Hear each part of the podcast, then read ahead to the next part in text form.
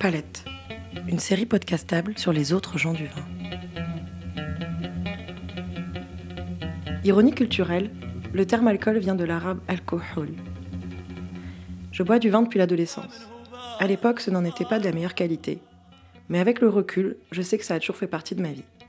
Ma vie de marocaine depuis toujours et française depuis peu. Mais lorsqu'on en revient à ma part maghrébine, cette vie du vin est une vie cachée. Chez moi, on ne buvait jamais à table, mais plutôt occasionnellement, au cours de fêtes et de soirées que mes parents organisaient. Avec eux, on ne parlait pas de vin. Et ça va aller aussi avec mes amis. Je n'avais pas de culture vitivinicole à proprement dit. Vous me direz, beaucoup d'ados sont dans cette position en France. Mais je n'en suis pas si sûre, tellement je sais que le vin imbibe toute la France, même à son insu. Je suis arrivée à Paris à mes 18 ans. Et c'est à la fin de ma première année en France j'ai pu avoir la chance de boire du vin naturel dans un restaurant aujourd'hui fermé qui s'appelait le Loulou de Bastille. Ce loulou toujours dans ma mémoire car il est vite devenu un lieu de prédilection avec mes potes de fac fauchés et grâce auquel j'ai rapidement pu boire du vin qui fait du bien. Et ça, grâce à Jean-Paul Aignan, cuistot restaurateur magicien. Pendant longtemps, je ne m'étais pas vraiment interrogée sur ma culture marocaine et le vin, excepté à considérer parfois que l'un est exclusif de l'autre au moins dans le sens où je n'identifiais pas les deux comme compagnons de société. Enfin, et sûrement à tort, je ne reconnaissais pas le vin dans ma culture, et encore moins ma culture dans le vin. On n'en parle pas, et puis ça nous suffit. Je suis peu à peu sortie de la posture d'amatrice, dégustatrice, buveuse, fêtarde, pour envisager de travailler dans le vin. Et c'est là que ma vision a basculé, je crois. Car si pendant longtemps je pouvais cacher aux miens, enfin à une partie des miens, enfin à ma mère surtout, mon amour ludique du vin, mentir sur ma passion sincère, cela a été une réelle souffrance. Alors qu'avant le mensonge me paraissait inoffensif, bénin, tout d'un coup, à partir de ce moment clé, je développais vraiment une double identité. Je devenais schizophrène. J'ai grandi avec l'idée et la certitude que, pour vivre heureux, vivons cachés. Et pourtant, Autant je peux comprendre ce besoin marocain de garder le plaisir dissimulé aux yeux de la société, autant je sais que ce n'est pas moi, que ça ne me ressemble pas, et particulièrement ça ne me convient pas. Que cet amour de la grappe, je veux le revendiquer, l'assumer, et surtout le plus important, le partager.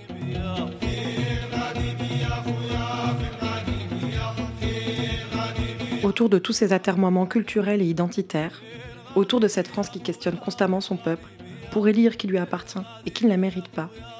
Autour de ma gueule de frisée, de mon odeur ravinée, de mon amour du terroir, je me demande quelle est la place du vin dans ma culture, mais aussi quelle est ma place dans le vin. Moi, né à Genève, Suisse, qui a grandi à Franceville, Gabon, élevé à Casablanca, Maroc, et bonifié à Paris, France, nous, jeunes ou moins jeunes, issus de minorités, quelle place nous a réservé le monde du vin naturel? Je ne sais pas à quel monde je suis censée appartenir, mais le vin m'a donné ce sentiment d'être chez moi.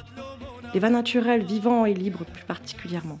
Cette douceur festive qui te donne envie de revenir, de rencontrer les gens qui te donnent du plaisir, de découvrir sans cesse des sensations, des breuvages qui te font fermer les yeux et te dire que la vie vaut d'être vécue.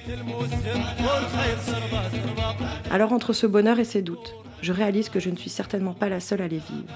Et surtout, je comprends à quel point d'où l'on vient conditionne notre réflexion, dans un sens ou dans l'autre. Et je m'interroge sur les autres Arabes, Perses, Noirs, Indiens, autochtones d'Amérique ou Asiatiques, Français ou étrangers, qui n'ont pas cette culture de France, du vin à table tous les jours, et le dimanche autour du poulet rôti du marché, des cartons offerts à tes 18 ans, de ton père qui t'a élevé au Bordeaux.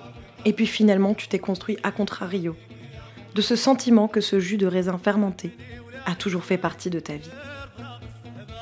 Au travers de ce questionnement individuel, j'ai envie de rencontrer les gens qui aiment le vin naturel, mais qui ne seront peut-être pas ceux que vous avez l'habitude de croiser, ou au contraire, ceux qui se sont peut-être déjà fondus dans ce paysage de fête et de partage. Je finirai cette introduction en citant un poète, Omar Khayyam, dont les mots résonnent chaque jour en moi. Ne t'inquiète pas des vicissitudes de ce monde d'inconstance. Demande du vin et rapproche-toi de ta caressante maîtresse. Car vois-tu, celui que sa mère enfante aujourd'hui, demain il meurt, demain il entre dans le néant.